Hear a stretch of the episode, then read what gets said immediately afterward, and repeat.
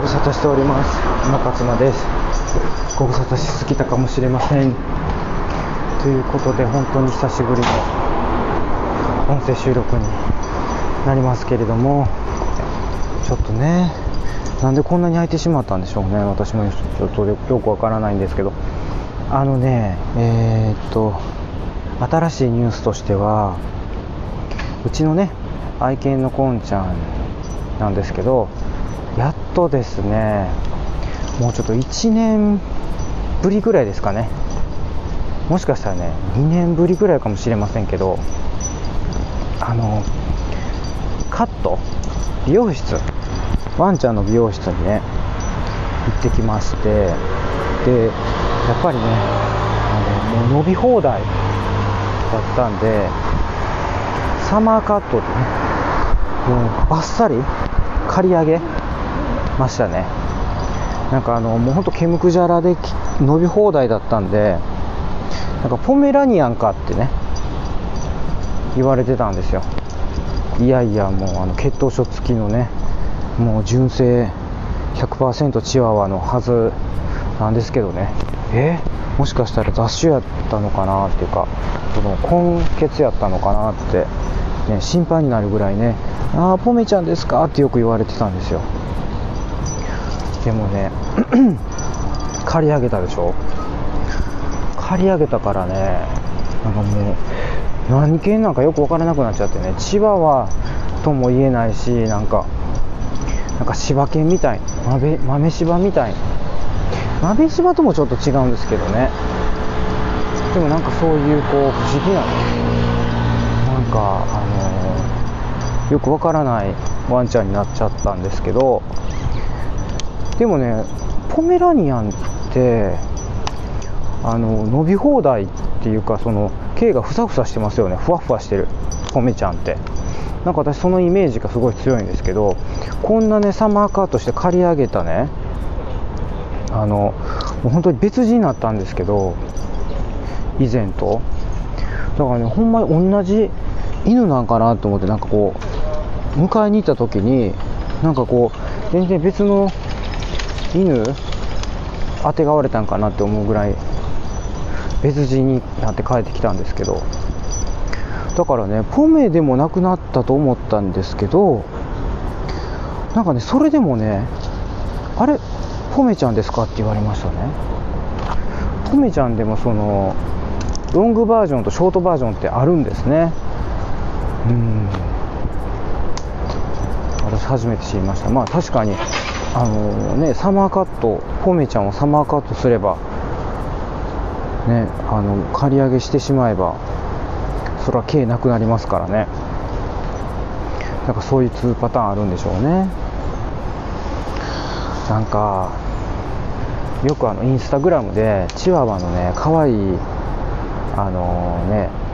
インスタグラインスタグラマーっていうんですか？の人のやつを私フォローしてるんですよ。やっぱチワワ好きなんでね。そしたらねなんかねやっぱねこうなんていうんですかねおしゃれカットっていうんですかね。やっぱこうこうお金かけてねあの腕のいい美容師さんとこ行ってるんでしょうね。なんかこうねここれぞチワワっていう感じのこうちょっとなんですかこうロングでロングの方ですよ。そのあのスムースって言ってこう毛がない方のチワワもいますけどそっちじゃなくてこうロングの方のそのすごいロングに似合うカットをしてるね。まあだから私がその伸ばし放題でもうあのポメラニアンかって言われるようなカットではもうなくてもうザ・ロングのチワワ、ね、あのちょっと高級そうなっていうか、ね、いいとこの育ちのチワワちゃんみたいななんか。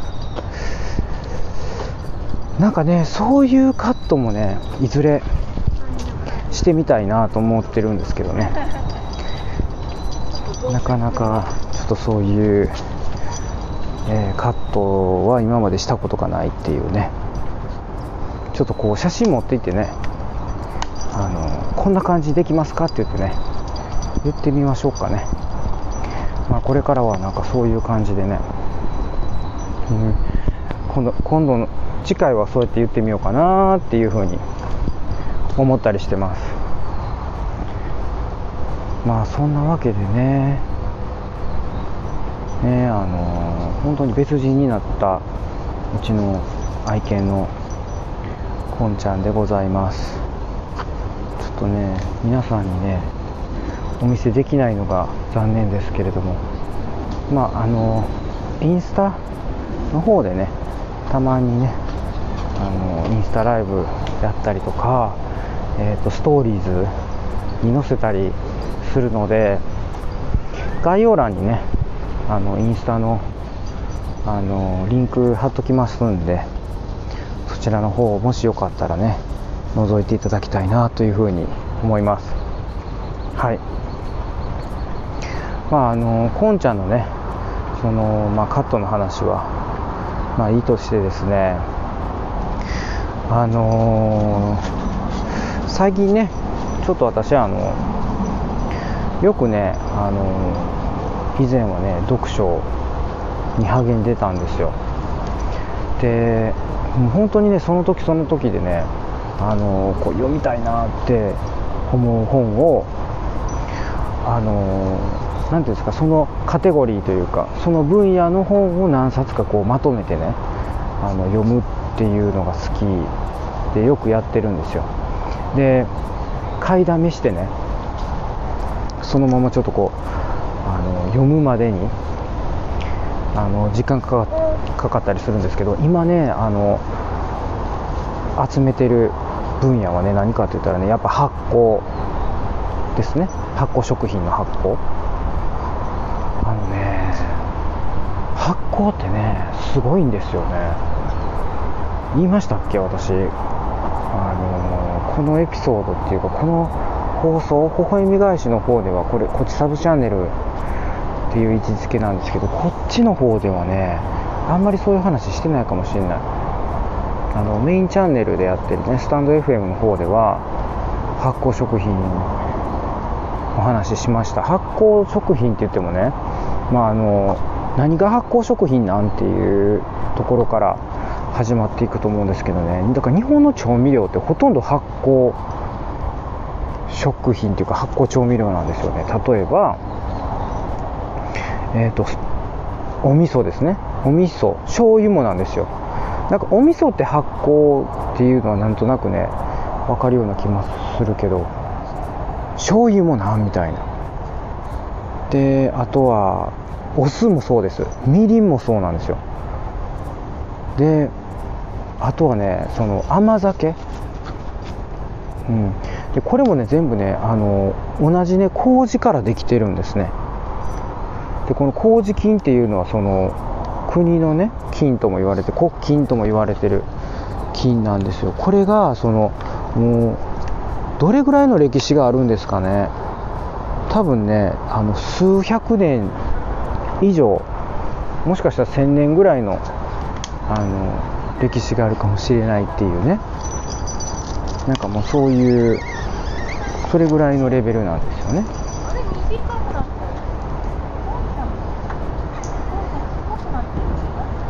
ちょっとはいなんかあのまた途中でねご近所さんっていうか同じじマンションに住んでいるところのワンちゃんとね挨拶をしてしまってたんですけれども。うん。そうそう発酵のね話なんですよね。発酵ね本当にね私だからもう全く興味のなかった分野なんですけどだから発酵とかって言われてもね発酵食品とかって言われてもね多分あのー、興味ある人これ聞いてる人でね興味あるっていう人もね多分あまりない。いないんじゃないかなって思いますけどでもあの、私だからねあのなんで発酵食品に興味を持ったかっていうとそのやっぱ腸内環境腸内環境の話はあの前にちょろっとやったかもしれないですけどやね腸内環境の話をするときにその腸内細菌の話を絶対にしないといけないんですよ。ね。あの体の中の細菌の90%がね腸の中にいるっていうのはね知ってる人も多いと思いますけどとにかくそれがねその100兆ぐらいの腸内細菌がの数がねあの100兆ぐらいあるっていう。まあだかもう超単位で言われてもねそんなにあるって言われてもとにかくあのたくさんあるっていうことぐらいしかわからないと思うんですよね。大体そんな100兆とかね兆とかっていう単位でも数えること不可能ですからね。だからまあほんまにそんなにあるんかって話。ですけどとにかくまあだからそれが分からなくてもたくさんあると思っとけばいいと思うんですよね。だからその細菌って要はその生き物だから微生物なんですよ。でその微生物は微生物はというかその細菌はその栄養がないと栄養が枯渇するとやっぱりねあの死んでしまうのでやっぱその栄養を必要とするんですけどそのうちの一つがやっぱりそのあのえーと、ビフィズス菌とか、ね、乳酸菌とか、ね、言われる菌ですね、うん、でまあその いわゆる発酵食品の中にそういうあの菌がねいるわけなんですたくさん。だからあの発酵食品が体にいいよとか、ね、腸にいいよって言われるのは、まあ、そういうことなんですね。でまあそれがまあ生きたまま届くと。でえっとまあさっき言ったその栄養っていうことになってくるとまあ最近最近だからその菌っていうのはでえっと要はその餌になるもんですね。栄養になるもんですね。それが食物繊維なんですね。だから細菌が活性化する元気になるっていうのはやっぱ食物繊維と、えー、発酵食品がまあ大きく分けるとですよ。まあ、食物繊維と発酵食品をとにかく食べてればあの腸内環境が良くなってその腸内環境が良くなればあのあらゆる不調が治るですね。健康になるっていうこともそうだしそのメンタル、ね、メンタルが強くなるっていうか。で免疫力も高まるっていうだからもういいこと尽くしなのでの腸内環境のこととかあのよくテレビで特集されたりとか雑誌で特集されたりとか本とかもいっぱい出てるしまあだからそこに興味がまずない人はそういう情報がまあ目に入ってくることとか耳に入ってくることってあんまりないと思うので、うん、だから私が今発酵食品とかって言われてもその漬物とかチーズとかヨーグルトぐらいは知ってるけどみたいなね。ぐらいだと思うんですよ。で別にそれがそんなにあのいいとねいうこともあんまり分かってないとそんなに普段の食生活で取り入れることもないですよね積極的に。まあなんかあの朝あのヨーグルト食べるぐらいはあるかもしれませんけど。っていうぐらいかなと思うんですよね。あとだって漬物だってね。そんなにそのしょっちゅうしょっちゅうもしかしたら食べる食べないかもしれないし、まあ、おあのお漬物好きっていう人はねうん、もう普段からその発酵食品取り入れてるその意識してるしてないかかわらず取り入れてると思うんですけど。であのだからそういう感じで。うん。でまあ自分はだからその腸内まずはあのなんでその腸内環境とかがに興味持ったかというとやっぱそのまあうつだったんでうつってあのメンタルの病気でしょ？それがおそらく仮説としてね腸内環境が関係してるんかな。でその腸内環境が悪いとあのその目には見えないんですけどね体の中でその炎症っていうのが起きるっていうのがどうも分かってきたんでだから炎症がそういうこういろんなアレルギーとか糖尿病とかいろんな肥満とかいろんなものをこうメンタルのこととかにあの悪影響というかそういうものをこう引き起こす原因になってくるっていうものがだんだん分かってきたんですよね。っていうことはまあ早い話その腸内環境を良くしたらいいやんで腸内環境を良くするためにはあの腸内細菌にいい食事をしたらいいやんじゃそれなんなんって言ったらもうとにかくその食物繊維と発酵食品っていうことが分かったんですよ。で自分はとにかく食物繊維を中心とっていうかその、えー、とにかく取り入れてたくさん。っていうことをやってたんですけど発酵食品っていうところに関してはそんなにねあんまり種類がなかったんです。やりた、えやれる種類が。うーん。まあなかったというか例えばあのチーズヨーグルト納豆キムチ。まあここはねあの多分発酵食品としても有名だし取ってる人も多いと思うんですけどでもなんかこうはえっ、ー、とね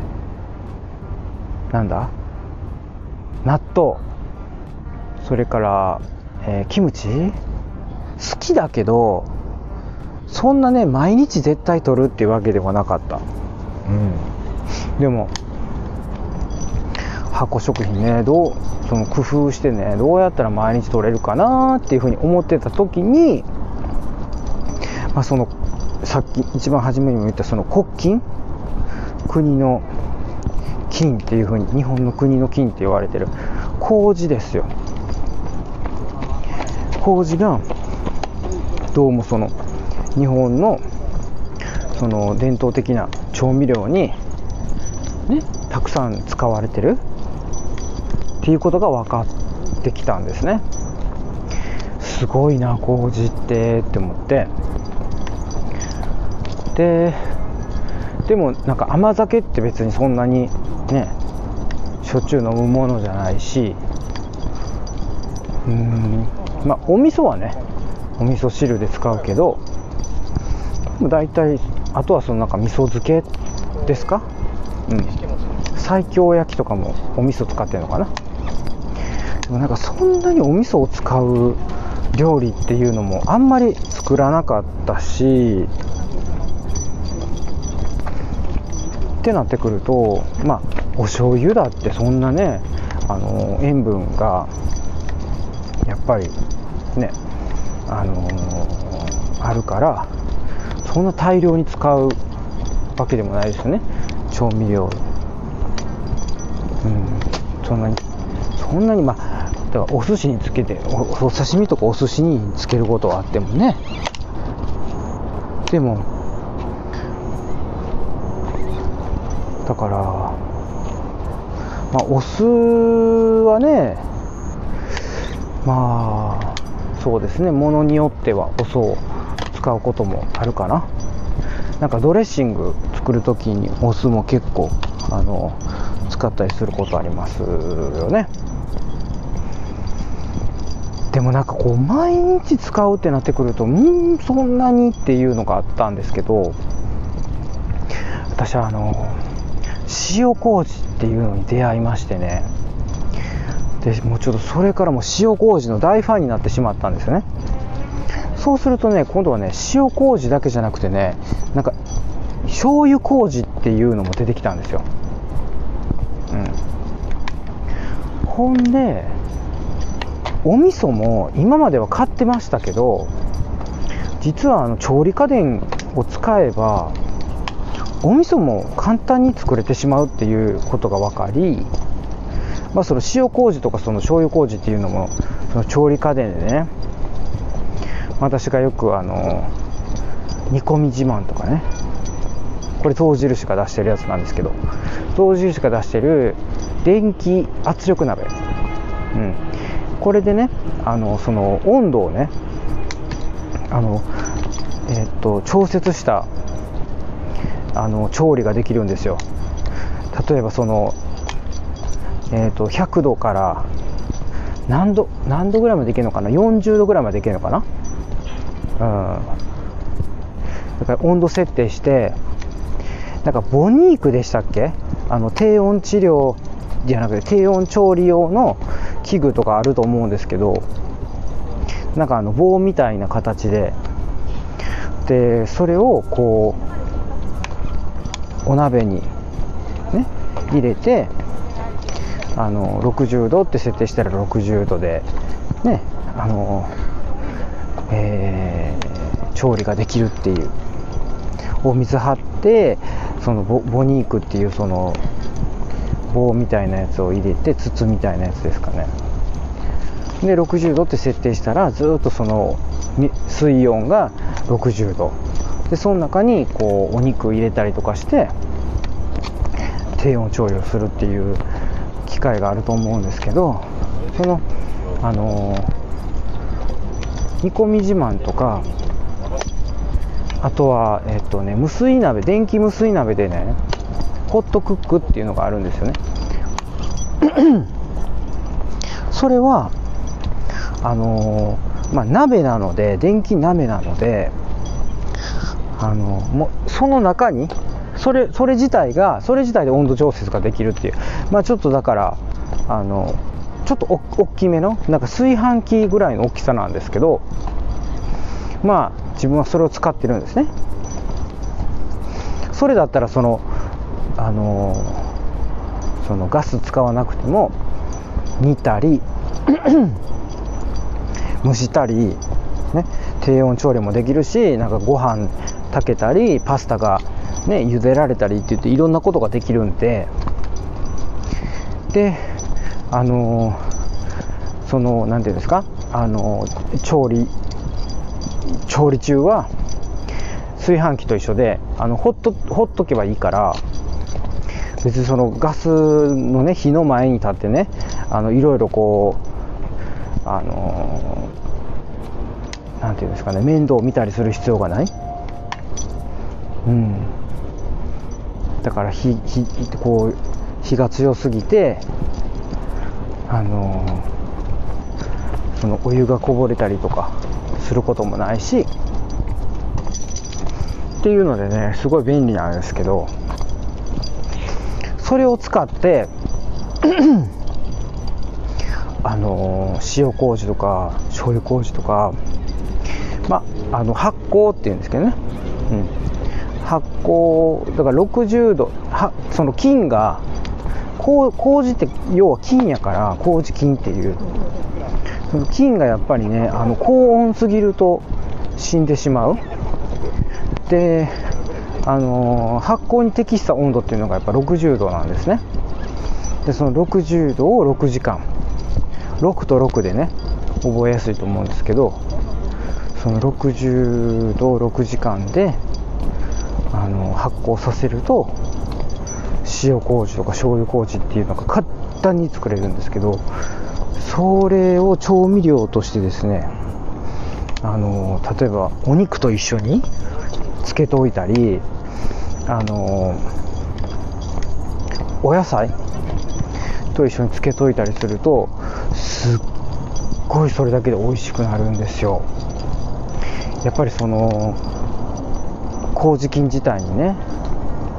そのタンパク質を分解する酵素とかあとは糖分を分解する酵素っていうのがあって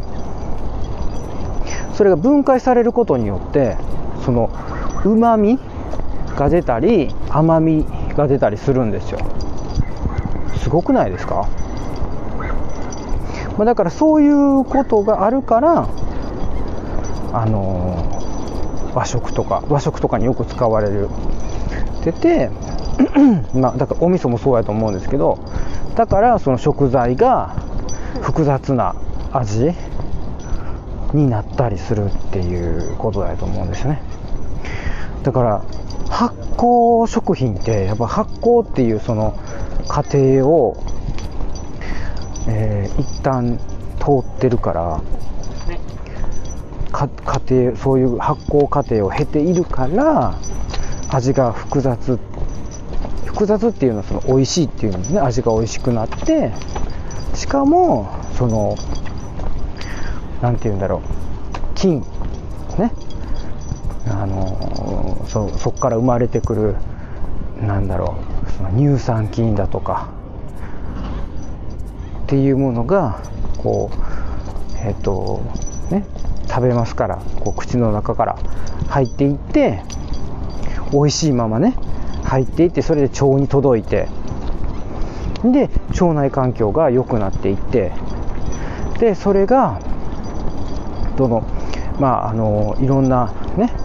あの栄養を分解して体の中に運ばれて体が元気になっていく。っていうようだからそのいい流れがねできてるわけですよね。うん、だからこのやっぱ発酵すごい不思議なんですけどこのだから発酵の世界で多分めっちゃ奥が深いと思うんですね。今なんかこうさらっと簡単に、まあ、それでもちょっとね私の表現不足というかねあの語彙力の、まあ、問題もありのねちょっと分かりにくく伝わってしまったかもしれませんけどまあだからねそういう意味で今すごくその麹の発酵にはまっていて塩麹を作ったりあとは醤油麹まあちょっと醤油麹作ってないけどあのー、甘酒？うん。とかあとはねそのねカカオパウダーって知ってます、まあ、ココアパウダーに似てるんですけど要はそのチョコレートの原料になるやつですね。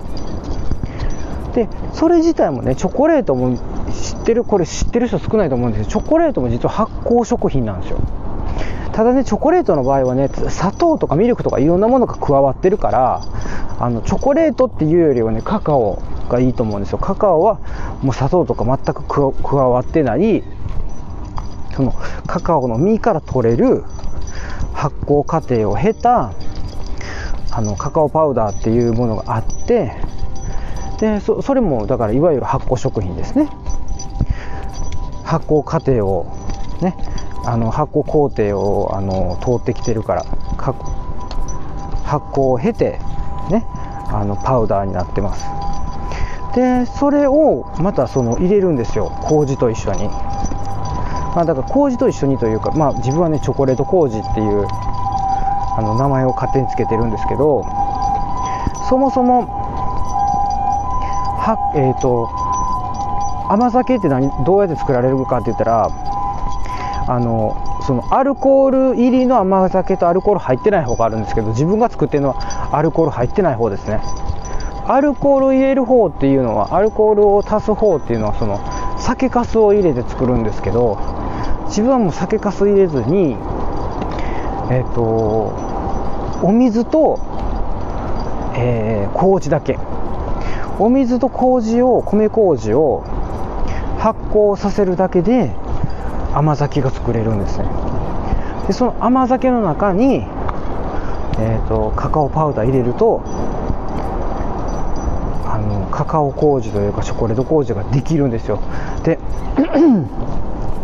そもそも甘酒自体が甘いからそのもう何ていうのチョコレートみたいな